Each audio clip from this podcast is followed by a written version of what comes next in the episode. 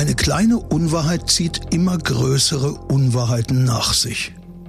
Als das Kartenhaus der Lüge zusammenbricht, kommt es in Dresden zur Katastrophe. Nichts ist so unglaublich wie das wahre Leben. Hier ist Sachsens spannendster Podcast mit echten Kriminalfällen aus unserer Region. Nach Recherchen von True Crime Autor Henna Kotte. Aufgeschrieben und erzählt von Maximilian Reg. Hier ist Tod in Sachsen. Der Mordcast. Achtung, nicht geeignet für Kinder und Jugendliche unter 16 Jahren. Heute das Kartenhaus der Lügen. Sommer 1961. Es ist Urlaubszeit. In diesem Sommer bahnt sich eine fatale Beziehung an, die Jahre später in Dresden für Schlagzeilen sorgen wird. True Crime Autor Henner Kotte war mit uns am Tatort. Heute befinden wir uns auf den Elbwiesen am Ufer der Elbe. Das ist der finale Schauplatz der heutigen Kriminalgeschichte, die als wunderbar romantische Liebesgeschichte begann. In Weida in Thüringen packt die 22-jährige Sigrun Dürr ihre Koffer und fährt mit dem Zug zu ihrer Tante nach Selin auf Rügen. Und das war eine tolle Sache. Die Tante hatte auf Rügen ehedem ein Hotel, also eine Pension, die man enteignet hatte. Aber es war ihr eine Villa geblieben und in der Villa war praktisch für Sigrun immer ein Zimmer bereit, sodass sie nicht auf FDGB Feriendienst oder Zeltplätze angewiesen war. Sigrun Dörr arbeitet in einem Textilbetrieb in Weida. Sie ist Buchhalterin.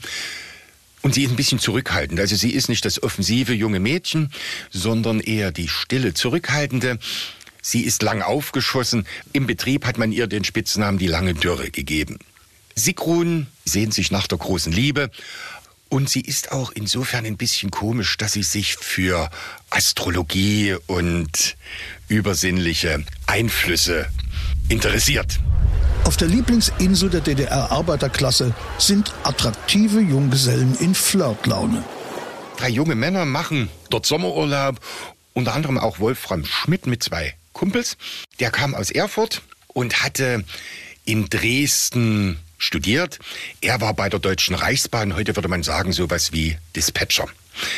Auch er war nicht der umgänglichste, sozialverträglichste Typ. Er kam ein bisschen tump und plump rüber und überspielte diesen Mangel mit so einer gewissen Großmannssucht. Also er galt im Kollektiv der Reichsbahn als überheblich und besserwisserisch. Das Schicksal führt die beiden bei einer Musik- und Tanzveranstaltung zusammen. Es war nicht so wie heute Diskothek, sondern das war noch Live-Musik und die jungen Männer gehen zum Tanz und die lange Dürre auch. Man sieht sich und verliebt sich unsterblich ineinander. So wie sich das Sigrun immer gewünscht hat. Doch zunächst sind sie zur Fernbeziehung zwischen Weida und Erfurt gezwungen. Wolfram wohnt bei einer seiner Tanten und das ist so eine alte Dame, die eigentlich ihr Zimmer gar nicht vermieten wollte, sondern sie braucht es, weil die Rente zu knapp ist. Und dort steht Wolfram also unter Kuratell. Sie beobachtet jeden Schritt und Tritt und er kann auch nicht einfach so die Mädchen mitbringen oder die Freunde und dann im Zimmer sich mit ihnen beschäftigen. Sigrun hasst die alte Frau und nennt sie hinter vorgehaltener Hand die alte Hexe. Also spielen sich die Treffen der beiden meist in Weida in Sigruns Zimmer ab. Sigrun und Wolfram sind zwei Jahre zusammen und dann gehen sie zum Standesamt.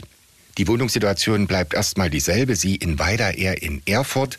Aber als junges Ehepaar, das wurde ja von der DDR-Staatsführung gefördert, hätte man Anrecht auf eine Wohnung. Die Wartezeiten sind lang. Ein gemeinsames Kind könnte die Zuteilung beschleunigen, doch Sigrun kann wegen einer Unterleibserkrankung vorerst keine Kinder gebären. Das stellt ihr Frauenarzt fest. Allen Widrigkeiten zum Trotz führen die beiden eine harmonische Beziehung, bis Wolfram sich zu einem Fehltritt hinreißen lässt. Wolfram macht bei der Deutschen Reichsbahn Karriere. Aufgrund seiner guten Leistung wird er zu einer mehrmonatigen Weiterbildung nach Dresden an die Verkehrshochschule delegiert. Und dort bezieht er dann mit Kollegen ein Internatszimmer. Und die Kumpels von Wolfram sagen, los, jetzt ist Faschingszeit, du kommst mit. Wir müssen dahin zum Fasching der Pädagogischen Hochschule. Der Fasching der Pädagogischen Hochschule war in Dresden legendär.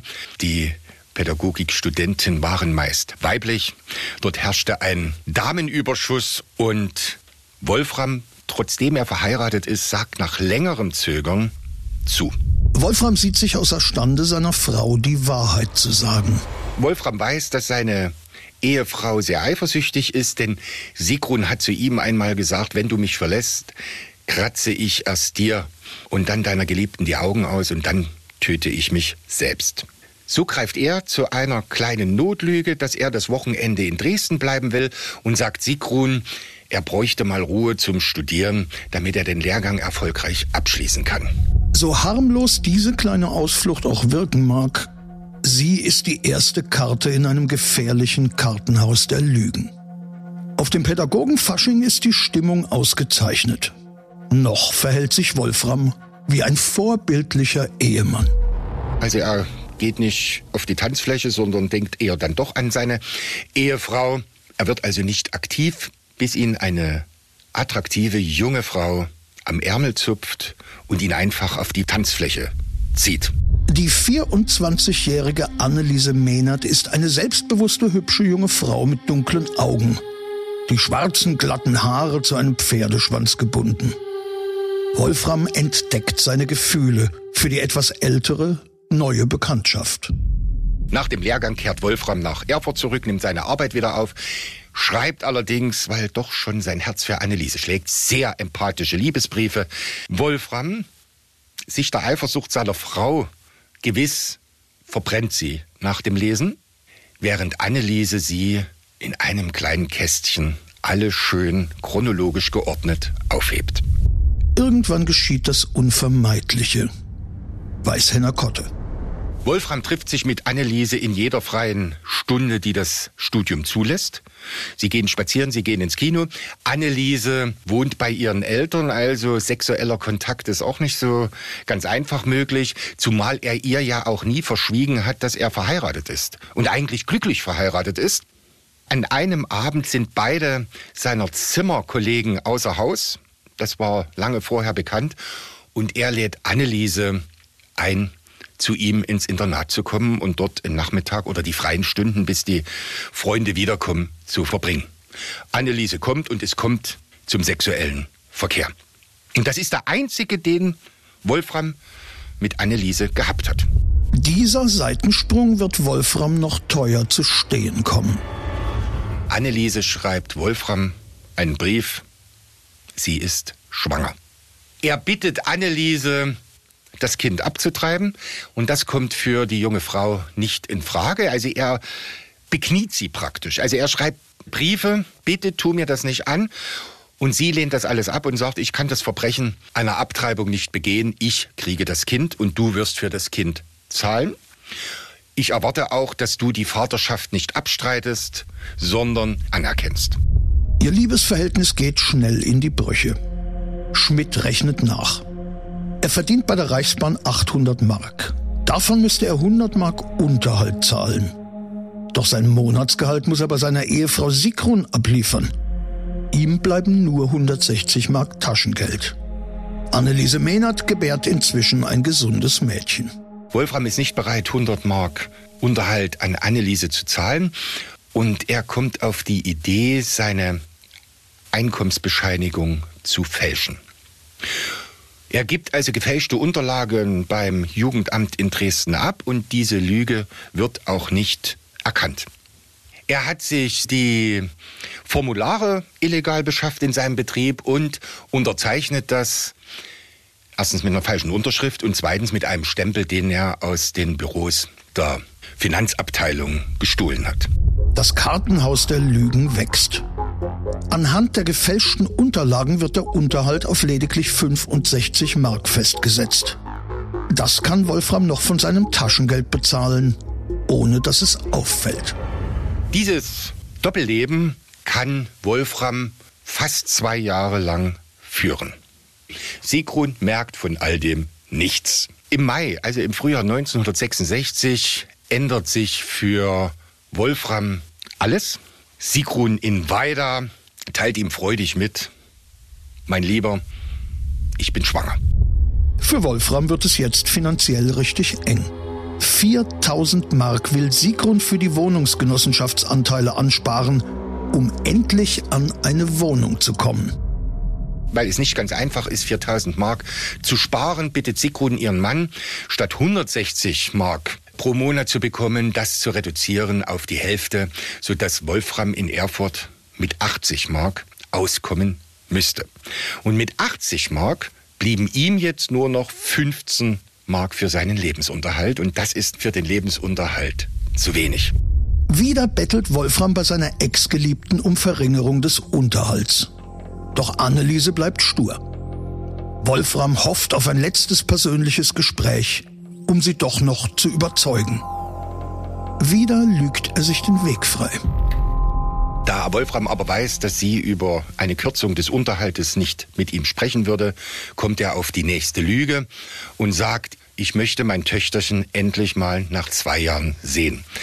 Dieser Bitte kann sich Anneliese nicht entziehen und schlägt für das Treffen vor, sich in Kaditz zu treffen. Er soll sie von der Bushaltestelle abholen und dann begeben sie sich auf den Weg, die Serkowitzer Straße entlang, auf die Elbwiesen. Sie hat eine Decke mitgebracht und Wolfram für sein Töchterchen einen kleinen Plüschteddy.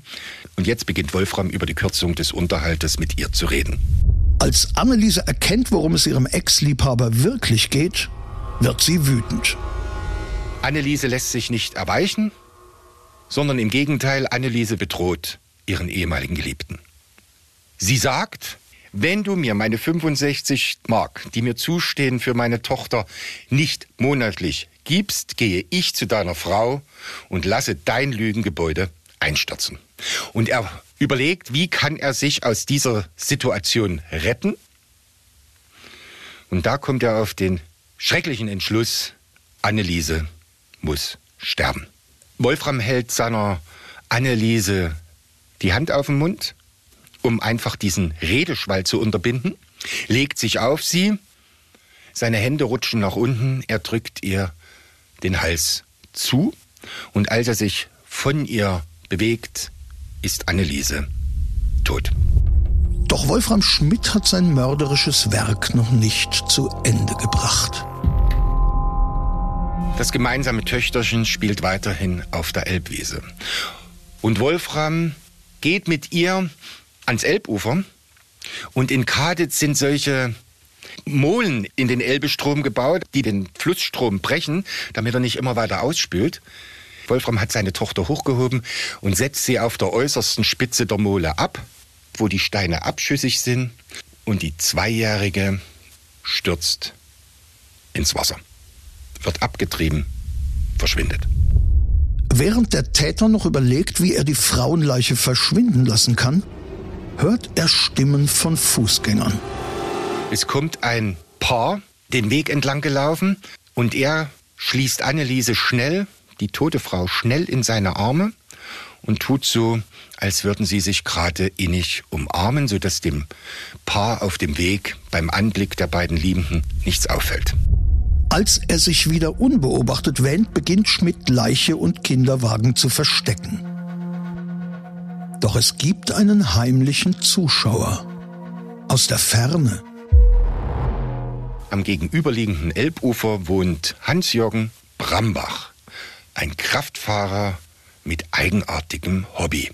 Er steht am Fenster mit dem Feldstecher in der Hand und beobachtet die Elbwiesen am gegenüberliegenden Ufer, vor allen Dingen die Liebespaare. Und er sieht den Mann, den er bereits vorher beobachtet hat, eigenartige Dinge tun. Er schleift etwas ins Gebüsch.